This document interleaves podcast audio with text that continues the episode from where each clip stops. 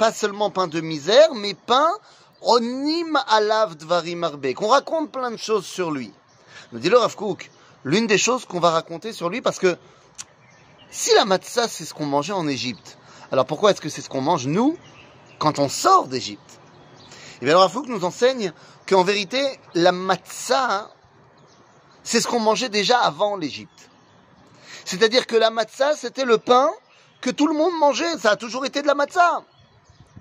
Parce que le concept que maintenant on va faire de la pâte, qu'on va faire euh, le premier pain de l'homme, vient se gonfler. Ainsi donc, des fois il mangeait du pain, des fois il mangeait de la. Esclave, ça voulait dire, regarde, tu n'as pas accès à cela.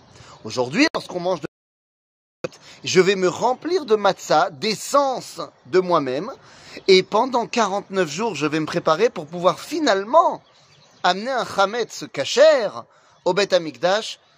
Lors de la fête de Shavuot, le korban était fait de lechem chametz. Donc ça, c'est pour la matzah. La matzah est là pour montrer ma séparation avec l'Égypte. Et le Maror. Eh bien, nous dit alors que le Maror, on a l'habitude de dire c'est la servitude. Ça nous rappelle euh, l'amertume, les herbes amères. D'ailleurs, il que c'est certainement vrai, c'est évident.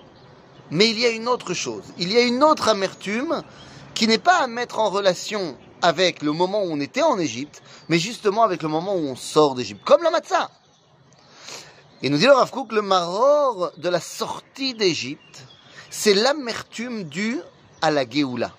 Euh, non, non, la Géoula, c'est pas amer, c'est doux. Ben non, il y a une amertume, nous dit le Rav dans la Géoula. C'est quoi? Eh bien, lorsque tu es en esclavage, en Égypte, en exil, eh bien, lorsque tu fais quelque chose, bien ou pas bien, c'est pas vraiment ta responsabilité. C'est-à-dire que finalement, tu peux toujours te cacher derrière le fait, c'est pas de ma faute, je suis esclave. Lorsque tu sors d'exil, Géoula, alors tu ne peux plus te cacher derrière c'est pas de ma faute. Tu dois prendre la responsabilité de tes actions. Et ça, nous dit le Rav eh bien, faire face à Dès lors, Fouque, c'est très difficile de se prendre en main. Et c'est peut-être le sujet principal de.